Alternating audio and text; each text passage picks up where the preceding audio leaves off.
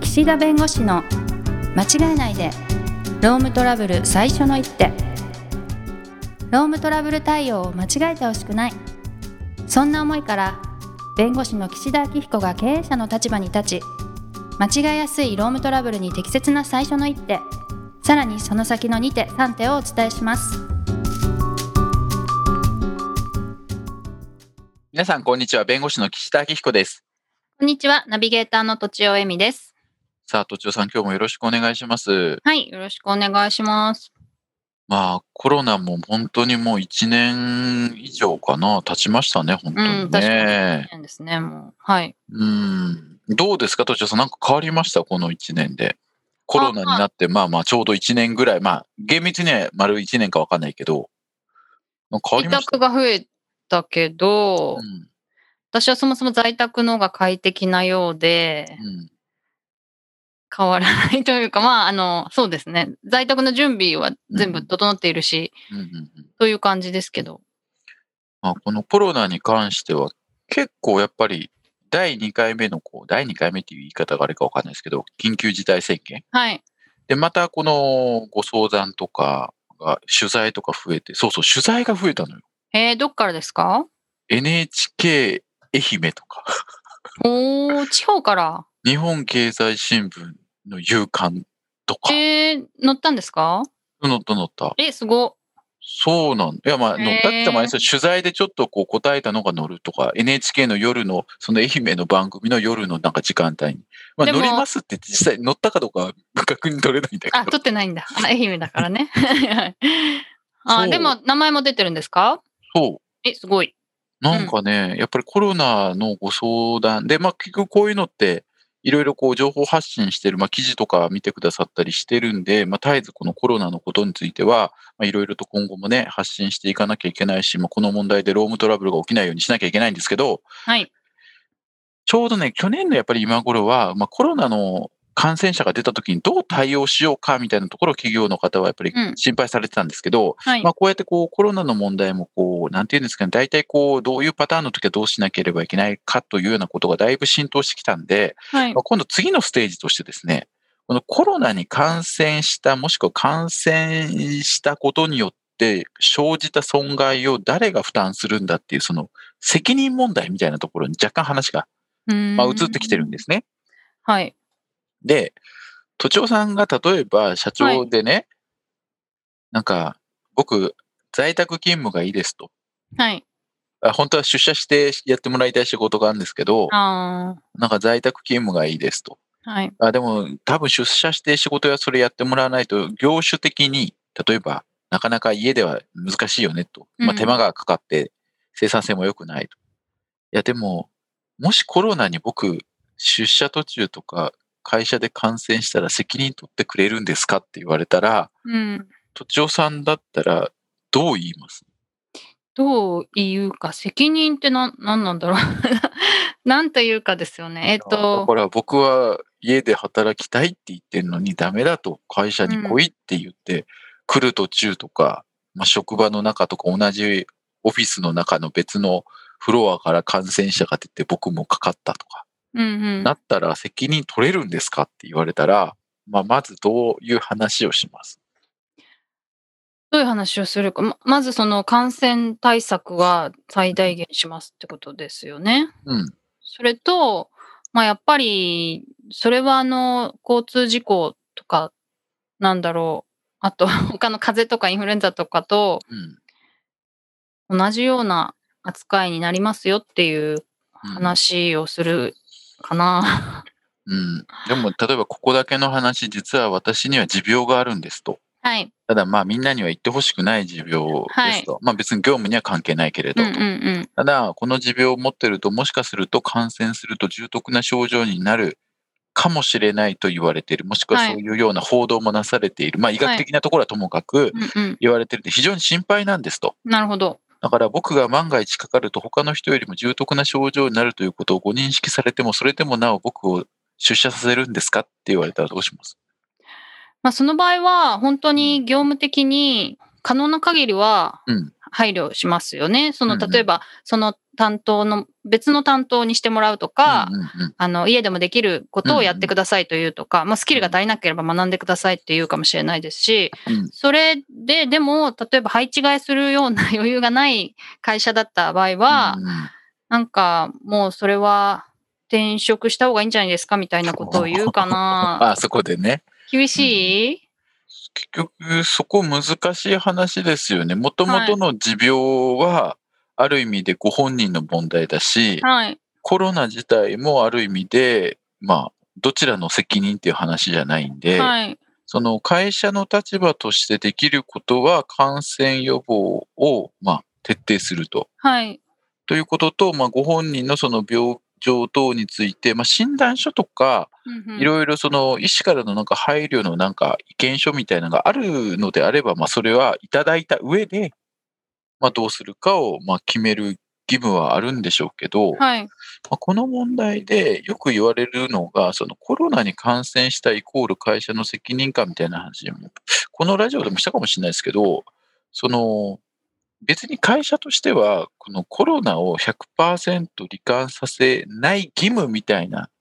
ものそがういうない義務はね、はい立て付け的にはないので、はいあくまでもこの防止措置として何をやったかとか、こういう情報を把握したのに何も対策取らなかったっていうところが問題なんで、なるほど。 うん、責任取ってくれますかって言ったら、まずは、あの、都城さんおっしゃった通り、まあ、責任ってどういうことをこう想定されてますって。いや責任って何の責任ですかって言ったらちょっとなんか喧嘩っぽいから。はいはいはい。なそれどどういう意味ですかだからなるほ僕どが感染したらどうなるんですかでもそれって別に家にいても、まあ、出社して仕事してもそれは感染する可能性ってあるわけで、まあでも家にいた方がいいですと。でも別に家にいた方が安全なのはわかるけれども、あなたには雇用契約に基づく労務提供義務があるわけだから、うん。そう。あの、安全か安全かじゃなくて、家にいた方が安全かもしれないけど、はいただそれは、何も起きてないというか、何もない状況であればそうですけど、今問題になってるのは、働いてもらえるかもらえないかって話だから、はいそ。こについては最大限のまあ注意をして来ていただくと。まあ、あの、混雑を避けるためにオフピーク通勤とかね、まあ、するならするでも、何らか配慮してあげてもいいのかもしれないですけど、はい。うん、だからあの責任を取れとかね言われても、いや、責任取りませんっていうのもおかしいから、うんいやまずあなたがイメージしている責任とか状況ってどういうことをこうお考えになって言ってるかをまず確認する。なるほど。その上で会社の責任というか会社の義務としてやることはこういう配慮をすることだと。うんはい。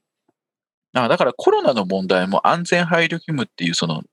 企業としてやるべき措置を講ずるっていうのはこれはあのコロナであっても同じなんで、はい。あの、コロナの状況で会社として何ができるか、例えば、あのこの予防措置の徹底とか、まあ、こういった問題が起きた時の対応者をきちんと作っとくとか、マニュアルをきちんと策定しておくとかね。まあ、そういうやるべきことはやっぱりやっとかなきゃいけないですね。はい。で、パターンとしては今のように持病がありますと個別に言ってきた場合です。うんうん。と、あとは、上司がですね、例えばマスクしないと。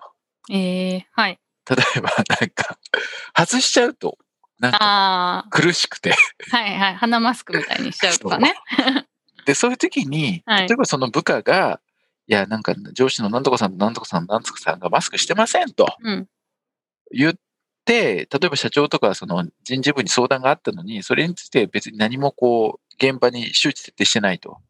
あこういうの良くないでしょうね。はい。なるほど。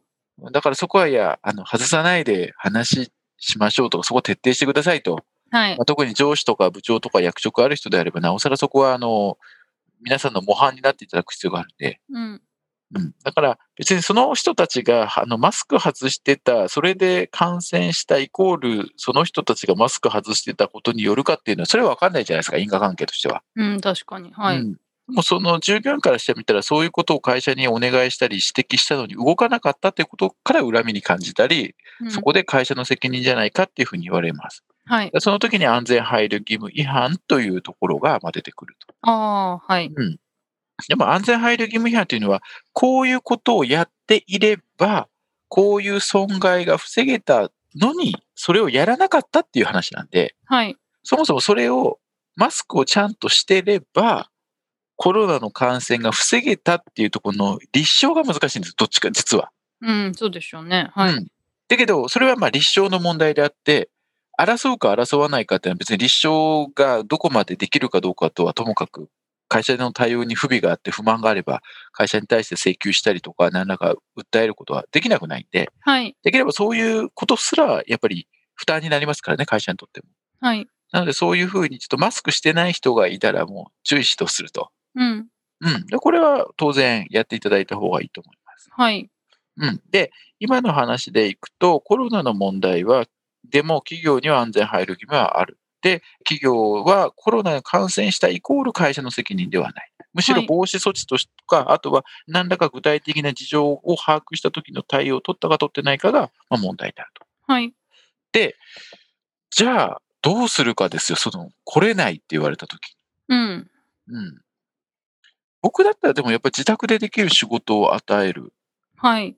かな。もし重篤、もし感染してしまったらと。そうですよね。でも、これっていつまで経っても収束しないから、はい。うん。で、いつまでもやるってわけにいかないから、まあ、う例んえば1ヶ月限定とかね。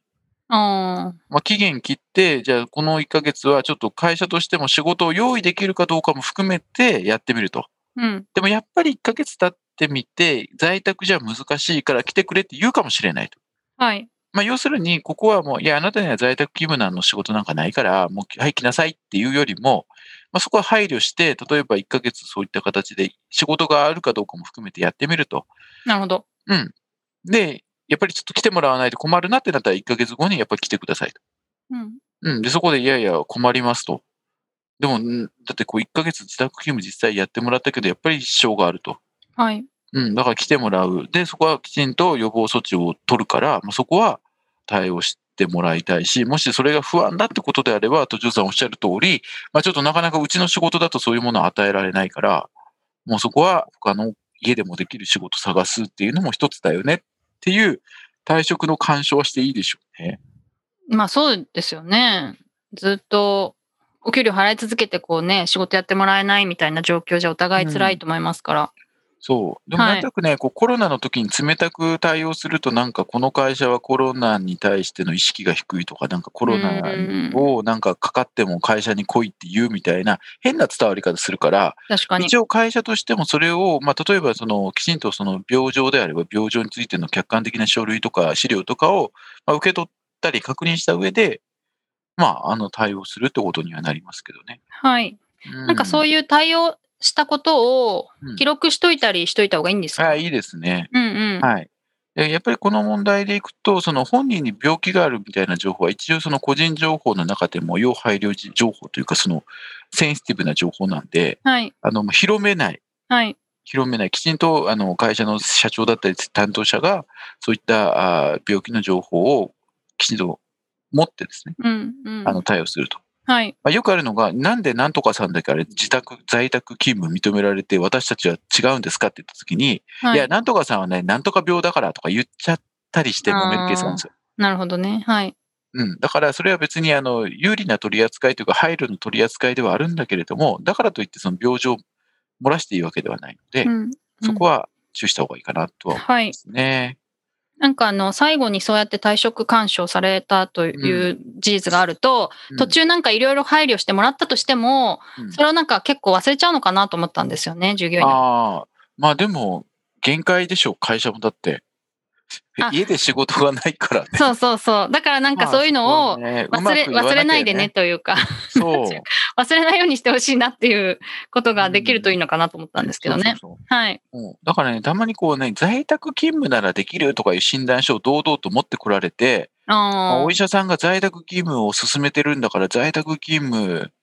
なんだ、在宅勤務できる権利があるんだ、みたいな言い方されうんうんうんるうん方がいらっしゃるんだけど、あ。はい。やっぱそこ違うからね。職種によりますよね、うんもちろん。はい。違うし、そもそも会社がどこで働くか命ずる権限あるわけだから、ああ、はあいく。まで会社が自由にその労働力を活用できる。まあ、それが雇用契約ですからね。はい。活用できる中、あなたの方が家での労務提供でお願いできませんかって言ってきてる場面なんで、うんうん。そんな堂々権利のように言う話じゃ本来はないのよ。なるほどね。うん。でもなんかね、そういうふうに誤解をされてて、はいえーなんかちょっと揉めるケースがあるんで、まあはい原則はそういう形で会社にはそのどこで働いてもらうかも含めて権限あるけれども、まあ、だからといって乱暴にしないで本人の言い分だったり相談も一応聞く。ではいその上でやれることがないかを検討した記録を残す。はい。で、検討して対応できるんだったらその通りやってあげた方がいい。うんうん。でそれすらできない場合には原則に戻って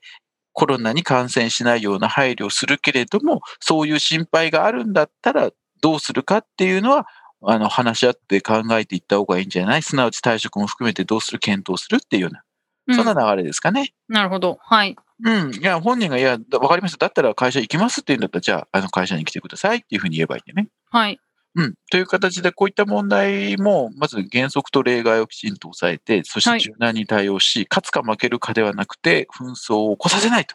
うん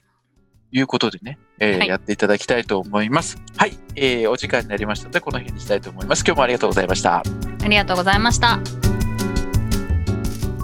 今回も番組をお聞きいただきありがとうございましたロームトラブルでお困りの方はロームネットで検索していただき柿椿経営法律事務所のホームページよりお問い合わせください